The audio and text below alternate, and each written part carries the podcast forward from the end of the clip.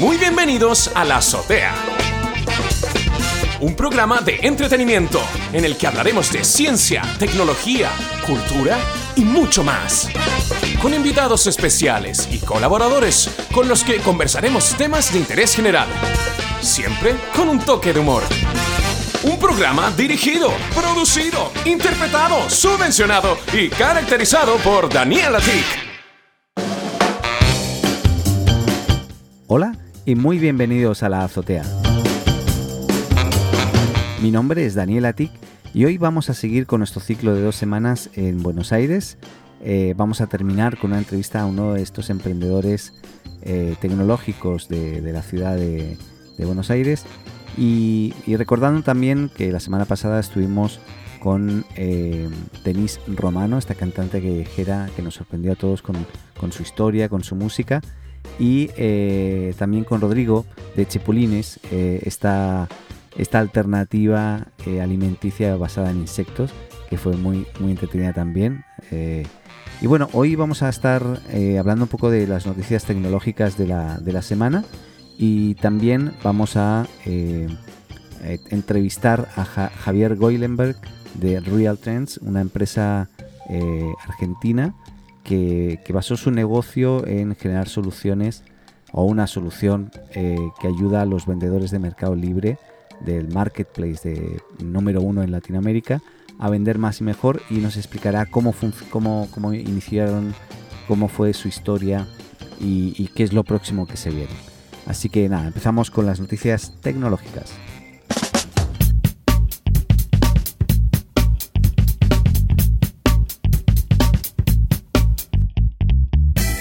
Bueno, y empezamos con las noticias tecnológicas. Vamos a hablar de diferentes temas, pero también vamos a contar con la presencia de, Paco, esta vez también en conexión telefónica. Hola Paco, ¿cómo estás? Hola, muy bien, muchas gracias por invitarme otra vez a tu podcast. Pues nada, nada, gracias a ti por estar aquí. Eh, vamos a estar conversando de diferentes temas relacionados con, la tecnología y también algo de ciencia. Por lo tanto, bueno, empezamos con el caso de Facebook Dating, eh, la alternativa a Tinder. Eh, a nivel global, eh, pero que había empezado en otros países, en Chile y, otros países como, como a probar primero y recientemente se lanzó ya con todo en Estados Unidos. Y bueno, tras eh, conocerse la, noticia de lanzamiento, eh, Tinder cayó un 4% en bolsa. y bueno, básicamente, a pesar de, los parecidos con otras aplicaciones, Facebook Dating tiene una, una indudable ventaja y es que tiene la información de los usuarios, ¿no? Tiene información de las conexiones, los intereses, los gustos de, los usuarios y mm, de alguna forma seguro que va a jugar con bastante ventaja y va a ser bastante bueno su, algoritmo de, conexión, ¿no? Eh, Facebook lo que va a hacer es sugerir al usuario diferentes perfiles, desde perfiles de completos desconocidos hasta de amigos de amigos. Eh, nunca o en principio no se mostrarán a ninguno de los amigos directos de la plataforma. O sea, que no, va a intentar conectar con tu hermana o con tu mejor amiga o tu mejor amigo porque, porque sería un poco extraño, ¿no? Pero bueno, eh, en caso de quererlo y estar interesado en algún perfil concreto, cuando tú le das a agregas a este usuario que descubriste en lo que se llama la lista de Secret Crush, y si la otra persona también te agrega, ahí se genera algún tipo de match. Funciona muy parecido al de otras aplicaciones, pero creemos que por el tipo de información que tiene Facebook mm, puede ser mucho mejor que otras, otras plataformas.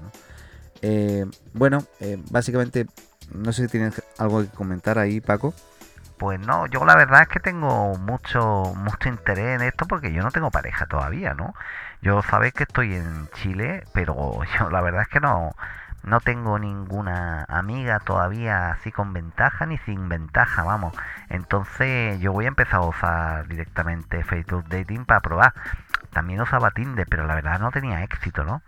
Bueno, eso puede ser un poquito también porque publicaste a lo mejor tu foto, tal vez.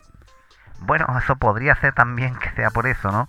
Pero bueno, vamos a intentarlo y vamos a darle una oportunidad al Facebook, Facebook, Facebook, ¿cómo se llama ese dating? Y, vamos a probar, ¿no? Venga, alegría. Perfecto, perfecto. Bueno, ahí, ah, como otra noticia, este martes ya ha sabido que finalmente Apple va, a emitir su, su próxima keynote sobre los nuevos productos que, van a aparecer en el mercado.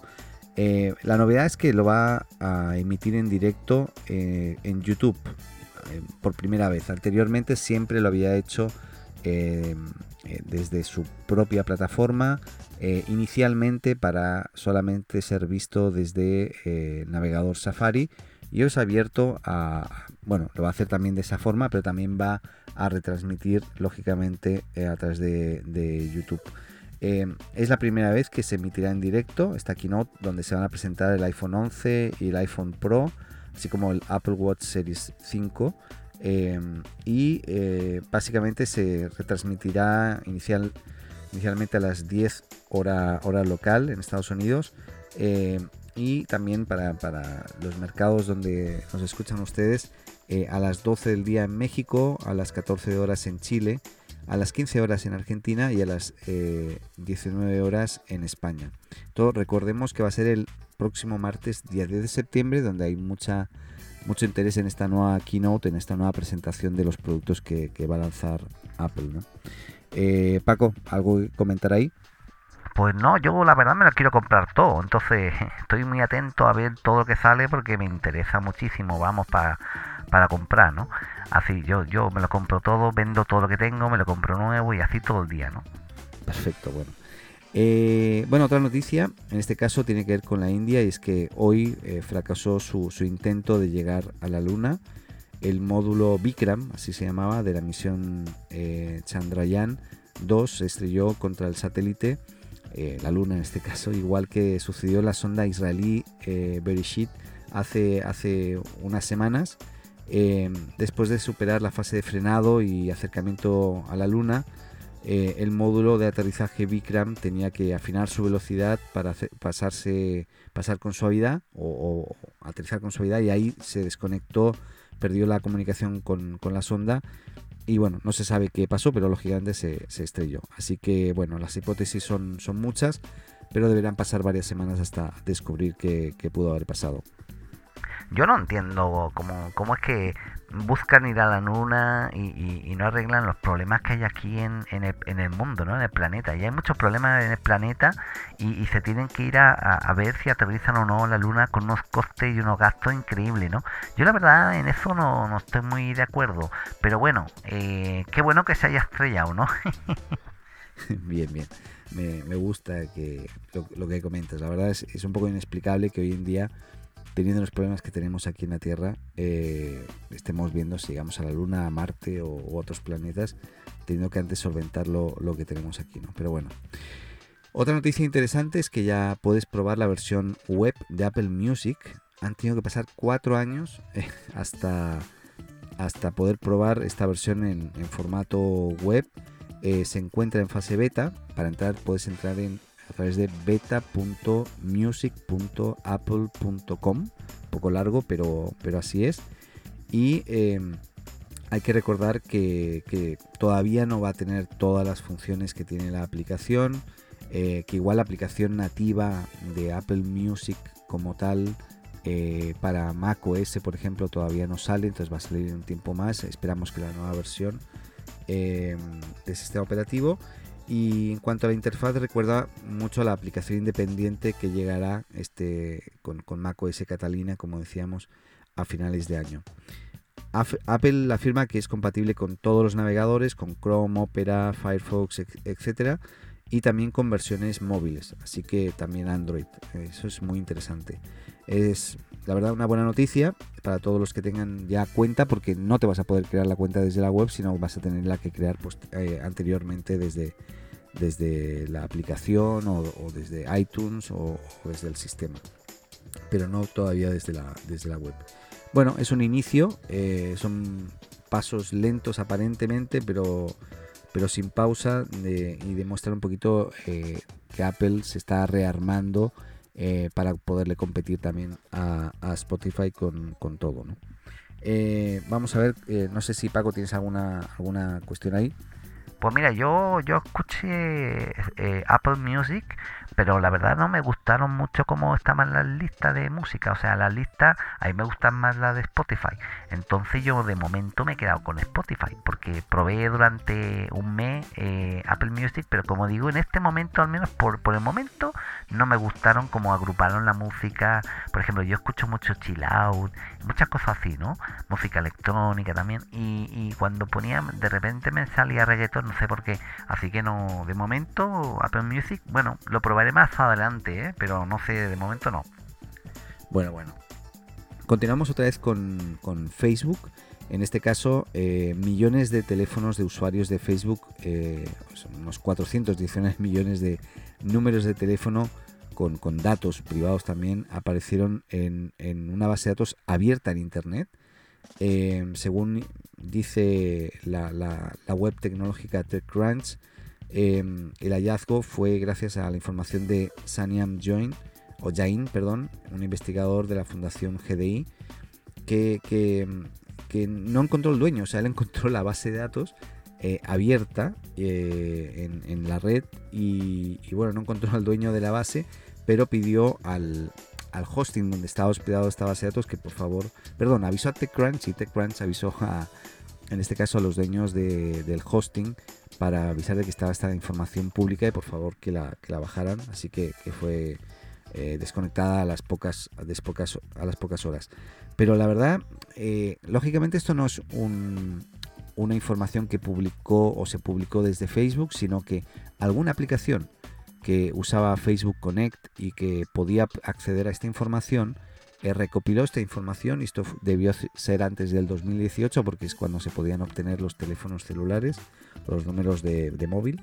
Y, y bueno, eh, la verdad, eh, Facebook ahí un poco se, se, de, se, desconecta o le quita importancia diciendo que esto es una base de datos antigua, bueno, de antes del 2018 eh, o por ahí. Y, para que se haga una idea, se filtraron unos 131 millones de, de datos de estadounidenses, 50 millones de, usuarios de, Vietnam, eh, 18 millones de datos o de usuarios de británicos. Y bueno, eh, siguen, siguen eh, este tipo de fuga de datos eh, que, a la cual ya empezamos como a acostumbrarnos, estamos eh, acostumbrándonos demasiado fácilmente a este tipo de, filtraciones, pero cosa que no deberían ser. Hay, hay, que ver de qué formas po podemos bloquear o evitar este tipo de, de, datos. Bueno, como mínimo no eran de Chile o de España, ¿no? Así que nada, de momento nosotros estamos bien ahí. Sí, sí, pero, pero bueno, eh, la verdad eh, es que es que es imposible comprobar que todos los datos, los datos que se, que se eh, mostraron en este caso sean eh, de o sea sea una filtración directa de Facebook pero bueno vamos es importante en este caso que, que tengan más cuidado básicamente ¿eh? aquí los términos y condiciones hay que revisarlos siempre muy bien y hay que estar al tanto de dónde compartimos y con, y con quién compartimos esta o a quién damos acceso a esta información. Bueno, hay algo interesante con Spotify. Bueno, Spotify a mí me gusta, ¿eh? yo lo que decía. Sí, sí, pero en este caso eh, las cuentas dobles compartidas de Spotify ya llegan a toda Latinoamérica. Esa es una buena noticia. Ya había eh, partido anteriormente por países como Irlanda, Colombia, Chile, Dinamarca y Polonia. Pero Spotify eh, anunció recientemente que Premium Duo, así se llama, va a estar disponible en todos los países de Latinoamérica. Por lo tanto, la idea es que Premium Duo eh, ofrezca una tarifa compartida similar a la del plan familiar, pero enfocada a dos personas y a un precio menor que si comprases dos eh, licencias individuales. Por lo tanto, muy interesante. Yo tengo esta licencia con, con mi señora, así que eh, nosotros escuchamos con Spotify Duo desde Chile. Así que para el resto de países, como Argentina, que ahora recientemente va a estar accesible, es bien, bien interesante. Pues bueno, yo no tengo nadie con quien compartir, ¿no? Así que no, de momento no lo voy a usar, pero bueno, es, es muy interesante, ¿no? Sí, sí.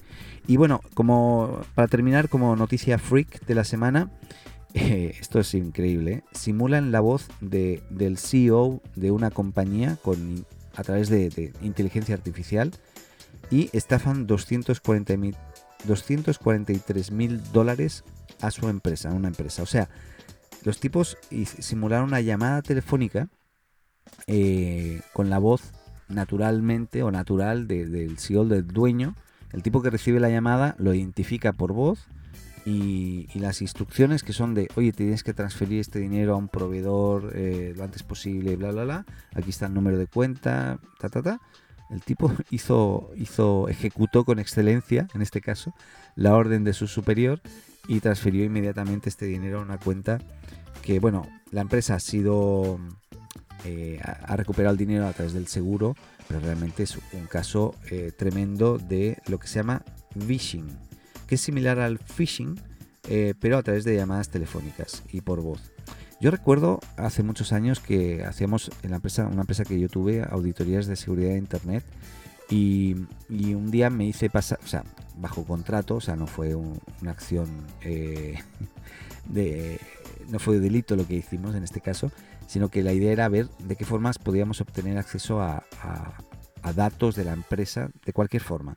Y bueno, se, se nos ocurrió llamar al equipo primero de, llamar a la empresa, de ahí preguntamos por el equipo de informática, eh, del equipo de informática preguntamos por uno de los gerentes, desde ahí nos transfirieron, entonces eh, lo que pasó es que la persona que recibió la llamada se dio cuenta o vio que estaban llamando del, equipo de informática y nosotros nos hicimos pasar eh, por, por una, una, persona de su equipo de informática y le pedimos, le dijimos que habíamos tenido un problema con, con las cuentas de correo y que necesitamos su, su contraseña para poder restablecérsela lo, antes posible y manteniéndosela igual.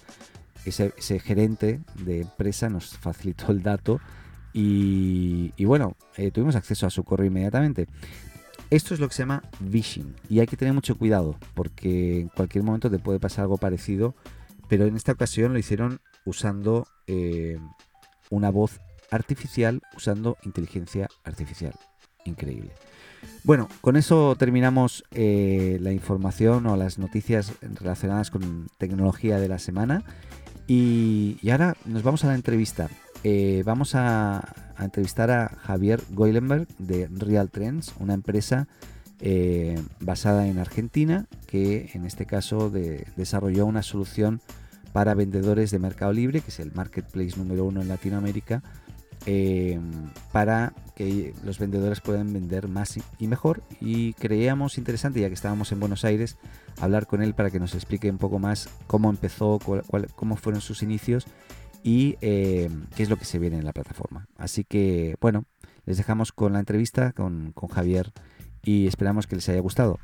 Muchas gracias, muchas gracias Daniel por, por dejarme participar y nos escuchamos en el próximo podcast. Así que nada, yo, yo me despido, ¿eh? Hasta luego, Lucas. Hasta luego. Hasta luego, Paco. Y continuamos ahora con Javier. Hasta ahora. Hola, me llamo Paco. Si te gusta la azotea, síguenos y suscríbete en tu podcast, amigo. Y recuerda, comparte con tus amigos. Ah, y también con tu enemigo, ¿eh?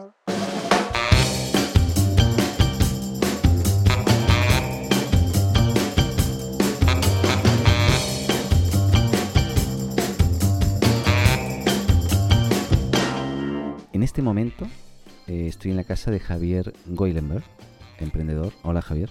Hola Daniel. Muchas gracias por recibirme en tu casa. Un placer. Eh, un poco resfriado estás, ¿eh? Sí. Sí, bueno. Pero eso ya nos contarás por qué, porque tiene un motivo ese resfrío.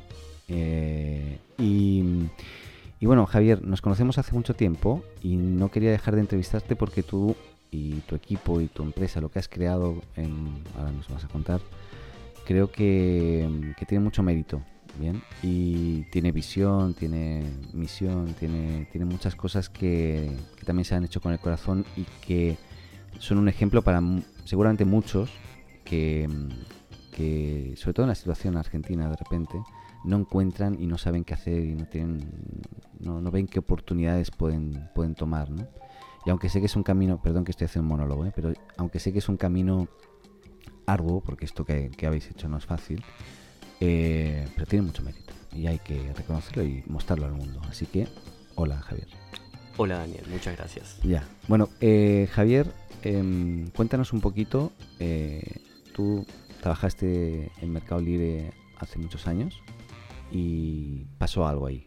hubo un clic. ¿Qué pasó en Mercado Libre? Voy a arrancar contándote un poquito antes de. Perfecto. de mi cuenta, cuenta, cuenta. A mí siempre me, me gustó trabajar y, siempre me gustó emprender desde muy chico, ¿no? Eh, siempre con cosas pequeñas, arranqué, digamos, muy temprana edad, 15, 16 años, mis primeros trabajos eh, armando computadoras eh, que había aprendido a través de un libro que me había comprado. Luego de eso, con, con un cliente que yo tenía, al que le armaba computadoras, me dice, che, tengo un amigo que necesita alguien que le arme su página web, cuando la web estaba muy incipiente. Me dice, ¿vos este, te animás? Y yo no había hecho una web en mi vida. Y le digo, sí, claro, dice, yo hago webs. Este, entonces salí de ahí y lo primero que hice es eh, irme a un kiosco y comprarme un libro eh, para aprender a, a hacer desarrollo web. ¿no? HTML. mm. HTML eh, y después un libro de Flash. Ah, muy bien. Uh, Para, te hablo de 2002-2003, ¿no? sí. Eh, allá por el. digamos, me dediqué muchos años, eh, ahí de, de- de 2002-2003 hasta, hasta 2009, que fue el año que yo ingresé en Mercado Libre, eh, a, a trabajar por mi cuenta, haciendo desarrollo de software, desarrollo web eh, y ese tipo de cuestiones. Ya casi que dejé de armar compus para esa época. Y por esas casualidades de la vida, este, me presenté en una entrevista con Mercado Libre. eh, para ver de qué se trataba. Yo en ese momento estaba a seis meses de recibirme, eh, yo estudié ingeniería en sistemas y, no tenía ganas de cambiar mucho en mi vida. Pero justo se presentó una oportunidad a través de un conocido de, de una entrevista a Mercado Libre y eh, bueno, fui, me convencieron, me gustó, la propuesta era muy, muy interesante y me metí. Y estuve casi cinco años en Meli. Eh, fueron desde 2009 hasta finales de 2013. ¿Puede ser que parecieran 10? Puede ser que parecieran 50. No lo digo porque, Eh, pero, perdón, es en buena, en buena, o sea, la sensa- yo trabajo en Mercado Libre para los que no lo sepan y la sensación es que, no, ¿cuánto tiempo llevas? Llevo seis, ah no, perdón, llevo tres, ¿no? Yo llevo tres ahora y, y la- da la sensación de que haga mucho más tiempo que estemos ahí y a todo el mundo le pasa, es increíble. sí, es increíble. Eh, yo me acuerdo cuando entré a Mercado Libre, estábamos, todavía estábamos en el edificio de, de la calle Tronador, que es el donde ahora se hizo el, el museo nuevo. Eh, o sea, es el edificio en, en cuya cochera se inició Mercado Libre. Bien, Después de ahí nos fuimos a Arias. eh, que estaba cerca para... Sí, a- claro, a, a dos cuadras. eh, bueno, ahora se abrió Polo Dot y ah, yo ya, ahí ya no estaba. Pero mm, era una empresa que ya era grande. O sea, cuando yo entré a Mercado Libre estaba cumpliendo 10 años. eh, hoy ya acaba de cumplir 20.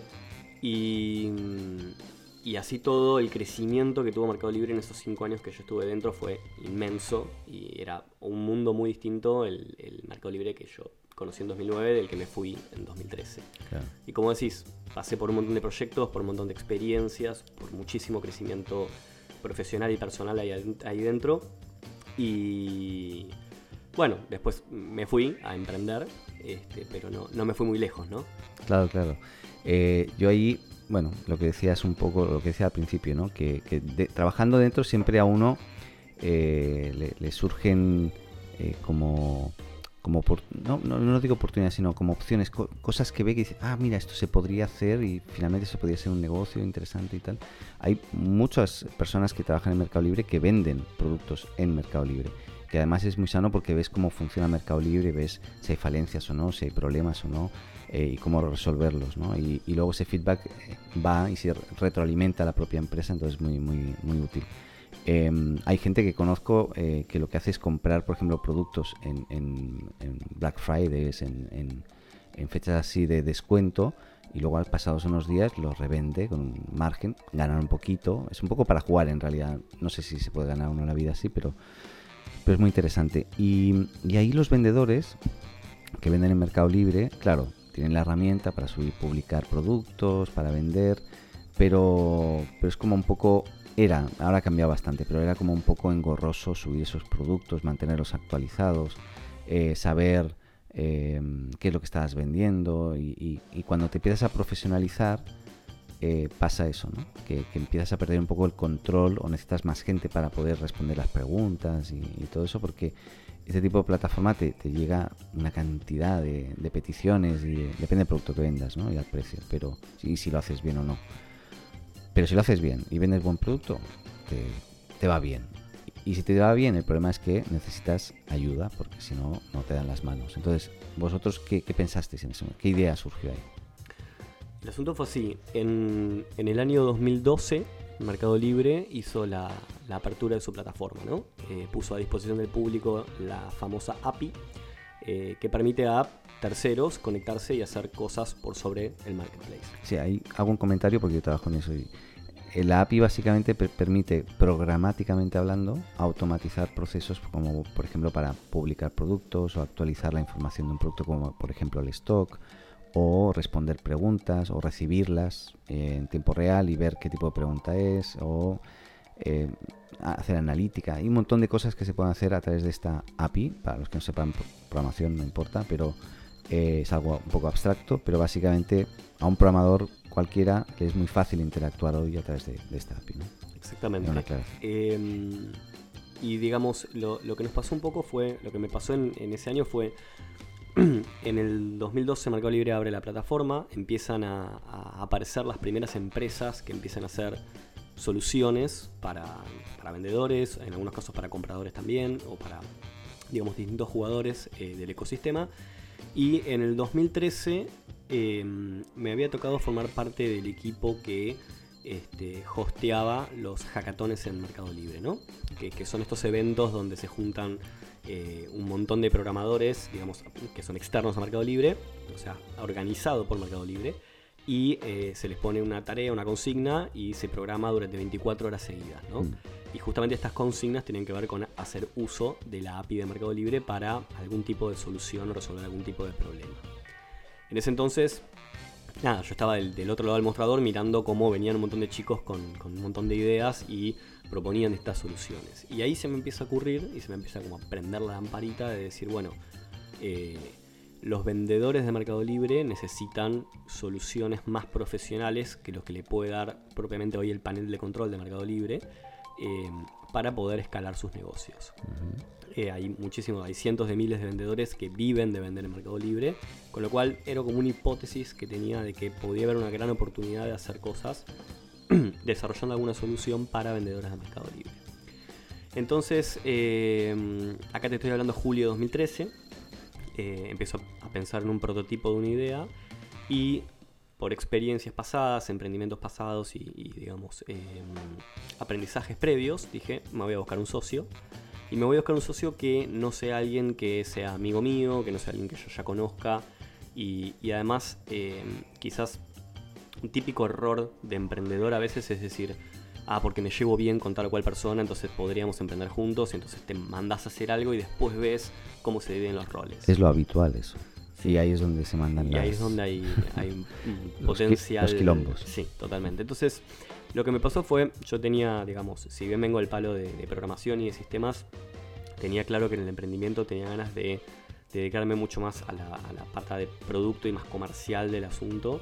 eh, y quería alguien que pudiera tomar la parte más, digamos, de, de programación más dura y de infraestructura, o sea, de, de backend y de infraestructura. Em, empecé a, a- a mover un poco la red de contactos y a través de un amigo llegó a Patricio, que es mi, mi socio. Pato. Hola, hola Patricia. Hola, Pato. Em, y nada, fue muy loco. O sea, eh, mi amigo me hace una, una intro con Pato. eh, nos fuimos a, a tomar un café a Starbucks, para ser así bien cliché. Sí. Eh, le cuento, le cuento quién soy, le cuento la idea que tenía, etcétera, etcétera. Eh, le cuento el, la- digamos, el- el rol que estaba buscando dentro de este proyecto. O sea, alguien que sea socio y que sea CTO de la compañía. Y a él le gustó mucho la idea, nos llevamos muy bien de entrada. Entonces empezamos a trabajar, eh, digamos, sin dejar nuestros trabajos. Él no trabajaba en Mercado Libre, trabajaba en, como líder de desarrollo en una, software factory. Y este, mm, empezamos a trabajar, digamos, nada, en nuestros ratos libres eh, sobre un prototipo, digamos, ¿no? Y una de las primeras cosas que hicimos y que siempre que me dicen que le aconsejas a un emprendedor, yo aconsejo es salir a validar mercado y hablar con los potenciales usuarios de tu solución para entender cuál va a ser tu beta, o sea, cuál va a ser este producto mínimo viable que vas a sacar al mercado, chiquitito, lo más chiquitito que puedas, eh, para luego iterar y ir construyendo arriba de eso, pero construir algo que le dé valor a la gente y que no sea una solución que porque yo tuve un problema, entonces pienso que todo el mundo lo tiene, o, o entender si realmente hay un mercado potencial lo suficientemente grande e interesante como para armar un negocio arriba. Sí, ¿no? sí, validarlo claramente. No siempre uno. eh, muchas veces, ¿no? Uno desarrolla algo que cree que la va a romper y, y al final queda ahí. Totalmente. Pasa. Y bueno, eh, nada, con Patricio empezamos a trabajar con esto. Lo, lo primero que hicimos fue juntarnos con, con vendedores de Mercado Libre. De hecho, como yo trabajaba en la compañía, tenía amigos del trabajo que vendían en Mercado Libre, como bien vos contabas. Entonces los primeros fueron ellos. Claro. Y después conseguimos otros vendedores que estuvieron dispuestos a juntarse con nosotros. Nos sentamos con ellos, con un Excel, y les preguntamos qué necesidades tenés vos hoy a la hora de vender profesionalmente como haces en Mercado Libre. Entonces por ahí venía algún vendedor y te decía, y yo recibo 300 preguntas por día y estoy tardo mucho en responder una por una. Entonces me armo este, un Word o un Excel con, con plantillas prearmadas para copiar y pegar y eso me agiliza, pero igual sigue siendo medio engorroso. Después por ahí venía otro y te decía yo no tengo visibilidad, no tengo métricas de, digamos, de cómo performa mi cuenta de Mercado Libre, cómo van evolucionando un montón de KPIs. Eh, o venía otro y decía necesito subir o actualizar masivamente productos, precios, stock, lo que fuera. Había varias necesidades muy puntuales de los vendedores que no estaban siendo satisfechas por el propio marketplace. Entonces, eh, con Pato creo que lo, que lo que hicimos bien y lo que siempre digo que nos caracterizamos por hacer bien es, es en escuchar mucho a la gente y en decir, bueno, a ver, nos juntamos con 10, 15 vendedores. Están todas estas necesidades, estas son claramente las, las que más benefician a todos estos, empecemos por acá. Y las que menos tiempo de desarrollo nos iban a llevar. Entonces, eh, fin de 2013, decidimos agarrarnos la manito, dar el salto de fe y renunciar a nuestros trabajos. Oh my god. Pero ya había desarrollado algo pato ahí. Ahí habíamos desarrollado muy poco. Muy poco. Muy poco. Estábamos con, con un primer prototipo. Y mm, estábamos cerrando en ese momento la, inversión de capital semilla con, con la aceleradora que finalmente nos invirtió, que era NXTP Labs, y un inversor ángel que iba a coinvertir con, con la aceleradora. Y mm, fin de, de- de 2013, 31 de diciembre, último día de trabajo. No, renunciamos a nuestros trabajos. Arrancamos en enero de 2014 y, mm, y nos pusimos a trabajar en, en el prototipo. Dijimos, bueno, en marzo tenemos que estar con, una, con un producto en el mercado. Tres meses es un, un tiempo normal, habitual para un lanzamiento de, un de una, algo ya más funcional en este caso. Claro. Sí, sí, sí. Eh, y estábamos todavía ahí negociando la, la- la inversión esta, que de hecho hay, una anécdota ahí, digamos, que se cayó en enero esa inversión. y- Pasa y, siempre tuvimos que salir a, a hacer malabares para, para, bueno, finalmente conseguirla. Y bueno, sucedió. Con lo cual, en realidad, digamos... eh, Por otro lado. No, no, no, con, Ah. con- con ellos. Ah, se eh, cayó, pero la reactivaste. La teníamos en diciembre casi cerrada. Bien. En enero teníamos la última reunión y cuando fuimos ya renunciados a esa última reunión, la última persona que tenía que dar el visto bueno para, para la inversión dijo que no. Qué. Y bueno, nos llevó unos 20 días eh, a hacer algunos malabares para terminar de convencerlo, pero lo convencimos. ¿Está contento ahora? Sí. Ah, ya. Eh, y no, igualmente también lo- los motivos por los cuales él, él había dicho que no eran muy válidos y nos, nos ayudó incluso a hacer Perfecto. una suerte de mini pivot antes de, antes de arrancar el desarrollo. Bien, Entonces, eh, básicamente fueron dos meses de desarrollo y dijimos en dos meses tenemos que estar saliendo al mercado eh, con este prototipo que va a tener 3-4 herramientas muy chiquitas. eh, y bueno, así fue. Arrancamos, eh, entre, entre Pato y yo programamos todo. eh, él se ocupaba del backend y yo del frontend. Eh, yo me ocupaba del marketing. Co- típica historia emprendedora, digamos, hay 50 sombreros, nos repartimos 25 cada uno. ¿Trabajando en casa cada uno o cómo? Trabajando en la aceleradora. En la aceleradora. Sí, la Ya. aceleradora nos dio un, un espacio de cowork, que la verdad que nos vino muy bien. Y creasteis Y creamos el primer prototipo de Real Trends, Real que Trends. eh, es eh, una plataforma con herramientas de gestión y de analytics para vendedores de Mercado Libre. Perfecto. Y de ahí ya al estrellato. No, directo. No. Fue todo un camino eh, es un pedregoso. camino- es un camino de mucho aprendizaje. Ya, Eh, Muchas hostias. La verdad que, a ver, no, no hemos tenido por suerte, y toco madera, eh, digamos, por ahí como se escuchan otras historias, como momentos donde, uy, estuvimos a punto de morirnos 20 veces, Hmm. pero sí recuerdo que, a ver, cuando arrancamos teníamos este capital semilla con el que habíamos arrancado, Pato y yo nos llevábamos eh, lo mínimo, mínimo necesario para comer arroz y huevo eh, durante todo, todos los inicios del proyecto. He estado en esa situación. Eh, obviamente con la intención de poder reinvertir toda la compañía. Lo bueno es que siendo una empresa de base tecnológica, los dos founders siendo eh, programadores e ingenieros en sistemas, nos ahorrábamos mucho dinero que otro, otro emprendedor que no programa y que quiere hacer un emprendimiento de base tecnológica, desarrollar una plataforma, una app o lo que fuera, tiene que invertir en eso y es muy caro. Entonces nosotros pudimos aprovechar muy muy bien ese capital semilla para, más que nada para, para marketing y para difusión de esta primera herramienta y bueno, por supuesto, nada, todo lo que era servidores y todo eso, gracias a la aceleradora teníamos eh, algunos perks con, con, Amazon que nos daba alguna plata gratis. Entonces, todo lugar donde podíamos rascar algo gratis lo rascábamos. Eh, y al principio, bueno, fue, fue de a poco.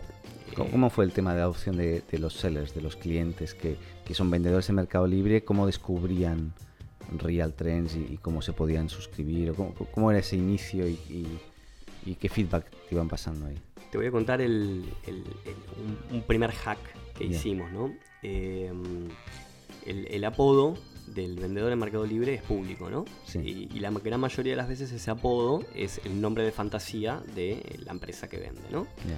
Entonces, nosotros habíamos armado un pequeño programita automatizado que lo que hacía era. estoy viendo. Eh, levantábamos del API de Mercado Libre todos los apodos de los vendedores, que eran públicos, eh, este programita iba a Google, hacía una búsqueda con, ese apodo y se fijaba si encontraba una página web que coincidiera y dentro de esa página web eh, le hacía lo que llama un crawling y obtenía un, buscaba un email dentro de esa página. O sea, hacían como un scrapping, ¿no? Que se dice también. Exactamente. de, las páginas que coincidían con el nombre del...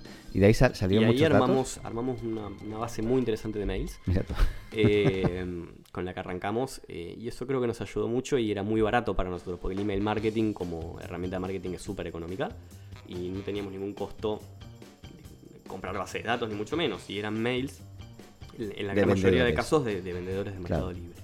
Después nos ayudó mucho el boca a boca también cuando empezamos a tener la adopción de los primeros usuarios y les gustaba lo que veían mm. empezaban a recomendar pero también en ese momento era muy incipiente era no existían estas soluciones. Nosotros tuvimos que pasar por el proceso de educar un mercado. Hoy si entra un player nuevo a hacer una solución como Real Trends, eh, tiene el camino, tiene un, obviamente un montón de complejidades porque hay un montón de players establecidos, pero al mismo tiempo tiene el camino más allanado de no tener que educar a este, los vendedores del mercado libre.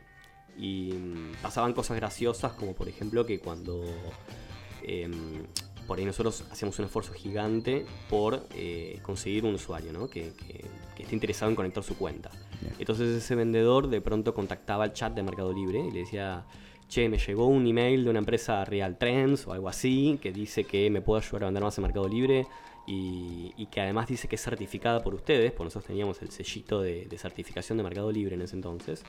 Eh, y la gente del chat de Mercado Libre le decía, no, no, eso es, eso es phishing. No, no sabían lo que era. No, no nos conocían.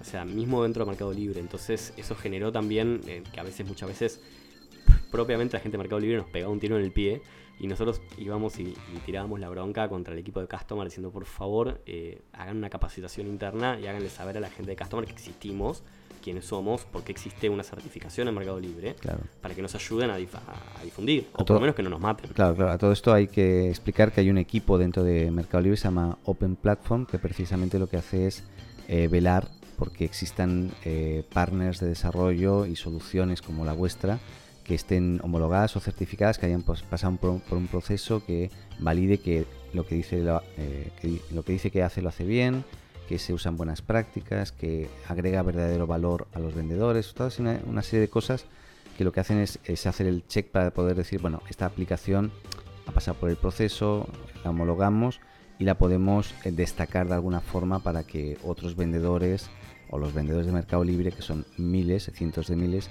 puedan ver qué soluciones les pueden agregar valor y, sumarlas. Es como un App Store, no, no, como la de Apple u otras plataformas o la de Google Play, que te puedes descargar la de ahí mismo, pero sí es una vitrina de esas aplicaciones certificadas. Y claro, entiendo que en ese momento, que era al principio, eh, no había mucha conexión entre equipos y, y No, les pasaba eso. No había nada. El equipo Claro. Open Platform eran, Sí, era- creo que dos personas. Claro. Berta y Mika. Y, y el- y este App Store vidriera que estás contando no, no- no existía todavía. Porque éramos muy pocas las soluciones. Después, a medida que empezamos a hacer más, eh, el equipo Open Platform empezó a crecer. Marco Libre le empezó a dar prioridad a esto. Eh, porque era un claro win-win. Nosotros siempre decimos, ¿no? O sea, la relación Mercado Libre, integradores y vendedores es un triángulo win-win-win, ¿no? Donde Claro. todos ganamos. Sí, sí, sí. Nosotros ayudamos al vendedor a vender más, eso le genera más eh, rentabilidad a Mercado Libre este, y por ende obviamente ganamos también nosotros en, en la venta de este servicio. Eh, y al principio, bueno, eh, fue difícil, había que hacer mucho esfuerzo, ir a las oficinas de un montón de clientes y, digamos, visitarlos, algunos no estaban tan cerca y agarramos el auto y íbamos igual. Y mientras estábamos haciendo una demo, eran, no, estábamos haciendo soporte, y mientras estábamos haciendo soporte, se nos caía un servidor. Bueno, pasaban muchas cosas eh, y fuimos, a ver, eh, de vuelta, creo que por, por esta eh, causa de, de haber sabido escuchar muy bien a nuestros potenciales usuarios, es que nos fue bien relativamente rápido. Nosotros alcanzamos un break-even en la compañía a los 7 meses de haber lanzado, eh, por supuesto con una estructura de gastos minúscula, Claro. pero eh, ya alcanzar el punto de equilibrio te permite dormir tranquilo sabiendo que no te vas a morir y sabiendo que no es que tu próximo paso es cómo llego a determinado lugar para volver a levantar más plata.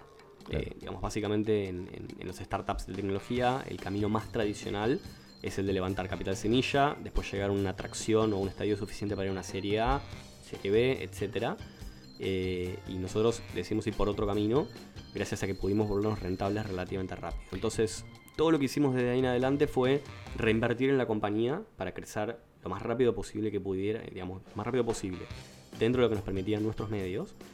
Y, eh, y después, bueno, hubo una expansión un poco más grande, digamos, de lo que fue Real Trends, eh, bastante más adelante. Los primeros dos años de compañía fuimos Pato y yo solos y seguíamos haciendo todo solos. Y era trabajar sábados y domingos, trabajar en la semana hasta las 9, 10 de la noche, eh, no existían feriados, vacaciones mínimas, sueldo mínimo, eh, hasta que fines de 2015 es donde entró la primera persona al equipo y bueno, desde ahí sí no paramos, hoy somos un equipo de más de 60 personas, pero ese crecimiento fue más de 2016 hasta hoy, en los últimos tres años, eh, respecto a los cinco años de vida que tiene la empresa. Claro, claro. Y hoy no solamente es que habéis crecido a nivel de personas, sino a nivel también regional. No solamente estáis en, en Argentina, estáis en otros muchos países. Estáis en Brasil y México principalmente. Exactamente. Hoy, digamos, uno de los, de los creo que de los mejores consejos que nos dio eh, Ale, que fue nuestro inversor Ángel,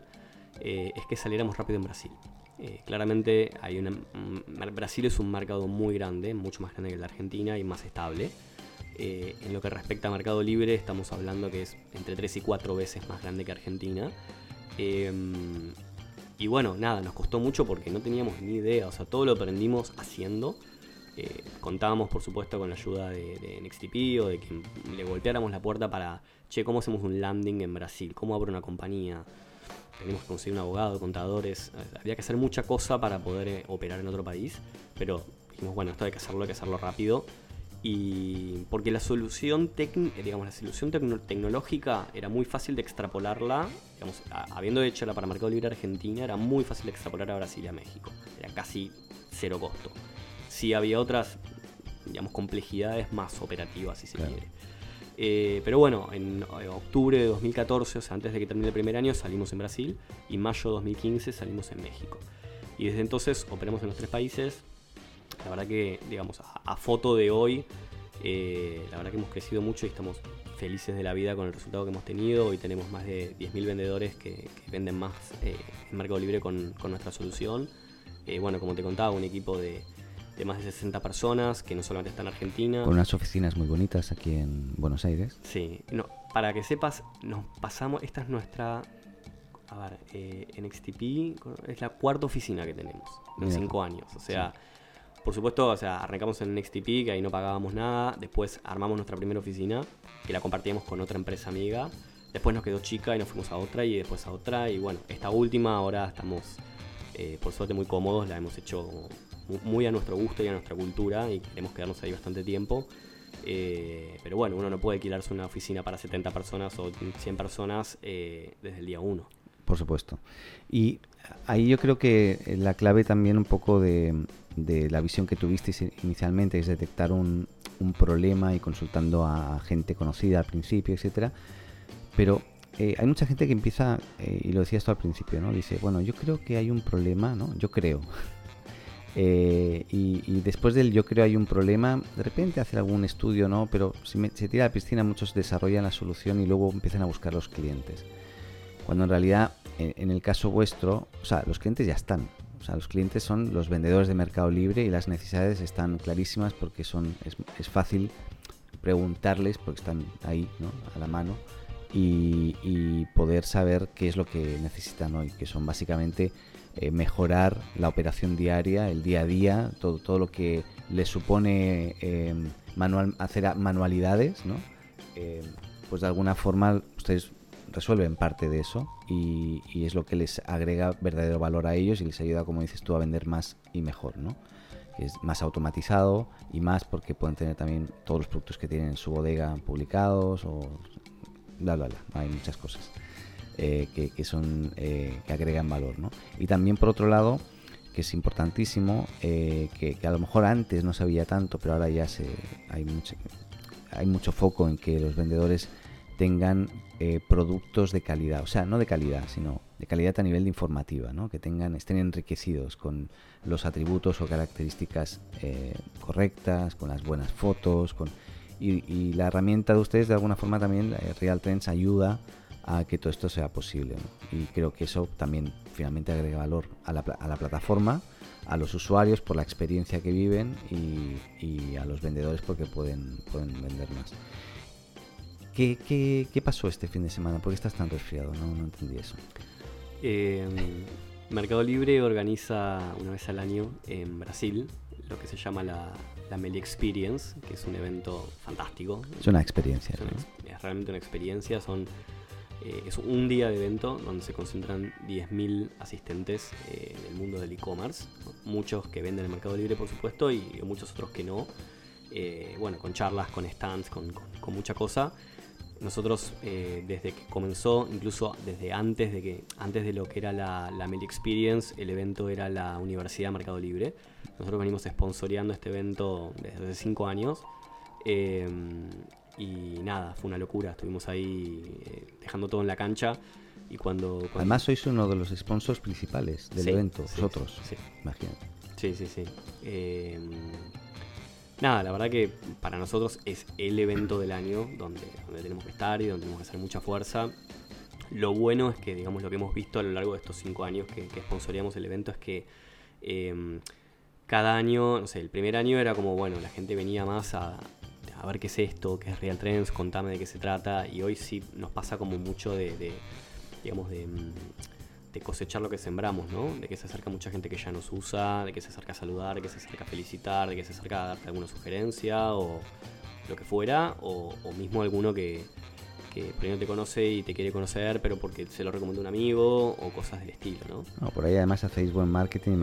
He visto una foto tuya con, no sé, 300 personas delante que querían... Estáis sorteando algo, creo. Eh, hicimos un sorteo, sí, siempre sorteamos, eh, a última hora del evento sorteamos un, un iPhone y un par de premios más. Eh, creo que si, si no conté mal a ojo, yo ah, creo que teníamos, no te jodo, unas 2.000 personas ah, alrededor del... el, stand de este año era medio como 360, estaba tipo rodeado de gente, fue fantástico. Eh, y nada, cuando volví para acá me pasé de 34 grados de San Pablo a 9 grados acá en, Buenos Aires y me dejó medio de... esa, esa, es la explicación entonces del, del la Meli Experience. la Meli Experience, pero vale la pena. Claro. Em, ¿Qué se viene en, Real Trends que se pueda explicar? Eh, ¿qué, previsión tenéis? No sé, o, lo que quieras contar, ¿no? Básicamente. Mira, nosotros, eh, a ver, nuestro propósito como compañía es eh, crear la mejor experiencia para vender online. Si bien hasta acá hemos hecho muchísimo, digamos, de la mano de Mercado Libre, también es, digamos, es poco diversificado nuestro negocio y un poco lo que estamos empezando a armar ahora es la diversificación hacia más canales, porque también lo que viene pasando en los últimos años es que el vendedor online eh, cada vez más quiere tener soluciones omnicanales. Mm. ¿Para qué? Para, digamos, porque él básicamente no le importa si vende Mercado Libre en su tienda o en Instagram o en donde sea. Él lo que quiere es vender. Y lo que quiere es tener la gestión simplificada y, por supuesto, bueno, métricas e información para tomar decisiones. Así que, por un lado, digamos, hasta acá hemos hecho mucho trabajo en posicionarnos, digamos, como, plataforma líder en, los países donde trabajamos para Mercado Libre y, vamos a seguir desarrollando y mejorando herramientas para el marketplace. Pero por otro lado, dentro de algunos pocos meses vamos a empezar a lanzar algunas nuevas funcionalidades en las que venimos trabajando, que tiene que ver más con explorar otros canales, digamos, dentro del mundo del e-commerce para integrar a la plataforma. Perfecto, perfecto. Pues bueno, pues eh, nada más. Yo la verdad quería, yo no conocía la historia, eh, hemos hablado muchas veces tú y yo, pero nunca te pregunté exactamente la historia. Seguro que, otras personas del equipo de Open Platform ya las tenían muy claras, pero yo no. Y quería transparentarla primero porque eh, estaba en Buenos Aires y era una oportunidad de hablar contigo. Eh, sabía que había venido, habías estado en la Mail Experience, había sido todo un éxito, entonces quería también saber por ahí qué, qué tal. Y creo que es una historia que puede agregar mucho valor a gente que de repente le puede abrir los ojos y decir, bueno, a ver qué, otras cosas, o para no estar compitiendo, ¿no? para, para, para innovar, qué otras cosas de innovación. Eh, insisto, o sea, hay cientos de miles de vendedores en Mercado Libre que están ávidos de, y necesitan eh, automatizar procesos, lo que sea. Desde responder preguntas, mensajería postventa, desde que generar la, la, boleta o la factura y enviársela automáticamente al, al comprador para generar una buena experiencia Em, todo lo que agilice todo ese proceso de comunicación va a hacer un, el wow del cliente, ¿no? Va a decir, oh, ¿no? me enviaron la factura o me contestaron súper rápido o... Porque si no contestas, además, eh, no vendes en Mercado Libre, en ningún, en ningún marketplace, ¿no? Me refiero, a nivel de si no contestas las preguntas. Completamente. Entonces, bueno, eh, hay muchas cosas que se pueden se le pueden ocurrir a alguien. Eh, yo en su momento, por ejemplo, hice una hojita de Google Docs que sincronizaba eh, lo que ves en la hoja de Google Docs con Mercado Libre, eh, publicaba productos. Le faltaban cosas, pero fue un experimento y, ahí está, y funciona. Y, seguro que a mucha gente se le pueden ocurrir otras herramientas que agreguen valor. Lógicamente, yo tomo tu, tu, consejo y tu recomendación de primero antes hay que ver que efectivamente eso que piensas que puede valer para todo el mundo, la gente lo valide, porque sí, sí. eso creo que que es algo que vale para cualquier tipo de emprendimiento y para cualquier tipo de industria de emprendimiento, ¿no? O sea, todo lo que tiene que ver con, armar un buen equipo inicial, eh, entender qué roles va a cumplir cada uno de entrada, eh, saber que después no se van a pisar los roles, saber que todos le van a poner, digamos, todo el, equipo de miembros fundadores le van a poner la misma energía, le pueden dedicar al mismo tiempo, o que hay un acuerdo entre las partes en eso, que es lo que muchas veces genera este, rupturas societarias. Después, por otro lado, lo que es la validación de mercado, que es esto que hablábamos de, bueno, salir, o sea, e, es muy barato hacer pruebas, eh, se pueden hacer pruebas muy baratas para salir a entender si hay un mercado realmente eh, dispuesto a pagar por lo que uno quiere hacer. Y después entender, por supuesto, si el mercado potencial, o sea, cuál es la escalabilidad de lo que quieres hacer. O sea, si yo quiero hacer algo, pero es un producto muy de nicho y, o digo, mi tope son 500 personas y, y el ticket promedio que le puedo cobrar es chico, bueno, no sé si tengo un negocio tan que, tenga tanto potencial. Entonces a veces hacer esos primeros ejercicios que son realmente muy de lápiz y papel, eh, del diseño del proyecto y del armado del equipo, es, te puede hacer la diferencia entre el día y la noche em, eh, para también no, perder el tiempo, ¿no? Claro. Em, y creo que eso es, eh, fundamental. Y, en y en ese juego creo que también es súper importante también a veces poder saber dejar un poco el ego de lado eh, en, esos momentos donde cuando uno se enamora mucho de una idea y empieza a preguntarle a amigos, a familia, che, quiero hacer esto, ¿qué te parece esta idea? Eh, uno se vuelve como selectivo en lo que escuche y lo que deja de escuchar, ¿no? Entonces, eh, todo feedback positivo lo, lo, absorbes y lo multiplicas por 10 y el feedback negativo es como que tienes como un sesgo donde lo vas como descartando, ¿no? Y ahí es donde creo que hay que ser a veces inteligente y, dejar el ego de lado y decir, bueno, a ver, si alguien me está planteando, che, vas a tener esta problemática o, cómo resolvería esta situación o, te hacen preguntas a las que no tienes respuestas, bueno, saber decir, bueno, voy a ir a buscar esta información y entender si esto realmente puede ser un problema, pues en definitiva te puede estar ayudando a evitarte. Sí, puede ser un negocio, ¿no? A veces estás pensando algo que a lo mejor es increíble, que resuelve un grandísimo problema aparente, pero luego no lo adopta nadie y segundo, eh, no ganas nada con eso, porque hay muy poca gente que lo adopte. Entonces, Completamente. Sí, sí, y, y pasa, pasa más de lo que creemos. Pero bueno, oye, muchísimas gracias por, por tu tiempo, por eh, el recibimiento en tu, en tu casa. Un placer, Dani. Me encantó la base que pusimos para, para el micrófono, luego la voy a fotografiar. Bien, para los que están escuchando, la base es este, la valijita de Juliana, doctora de, de mi hija de dos años. Qué bonito. ya, eh, gracias y bueno, vamos a estar en contacto. Por ¿eh? supuesto. Gracias, Dani. Hasta luego. Adiós.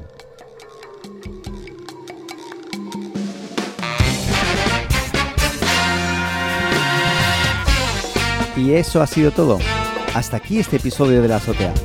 Muchas gracias por escucharnos y llegar hasta aquí. Y no lo olvides, si te gustó, suscríbete o síguenos en tu plataforma de podcast preferida y no olvides compartir y hacer tus comentarios en las redes. Te esperamos en un nuevo episodio de La Azotea.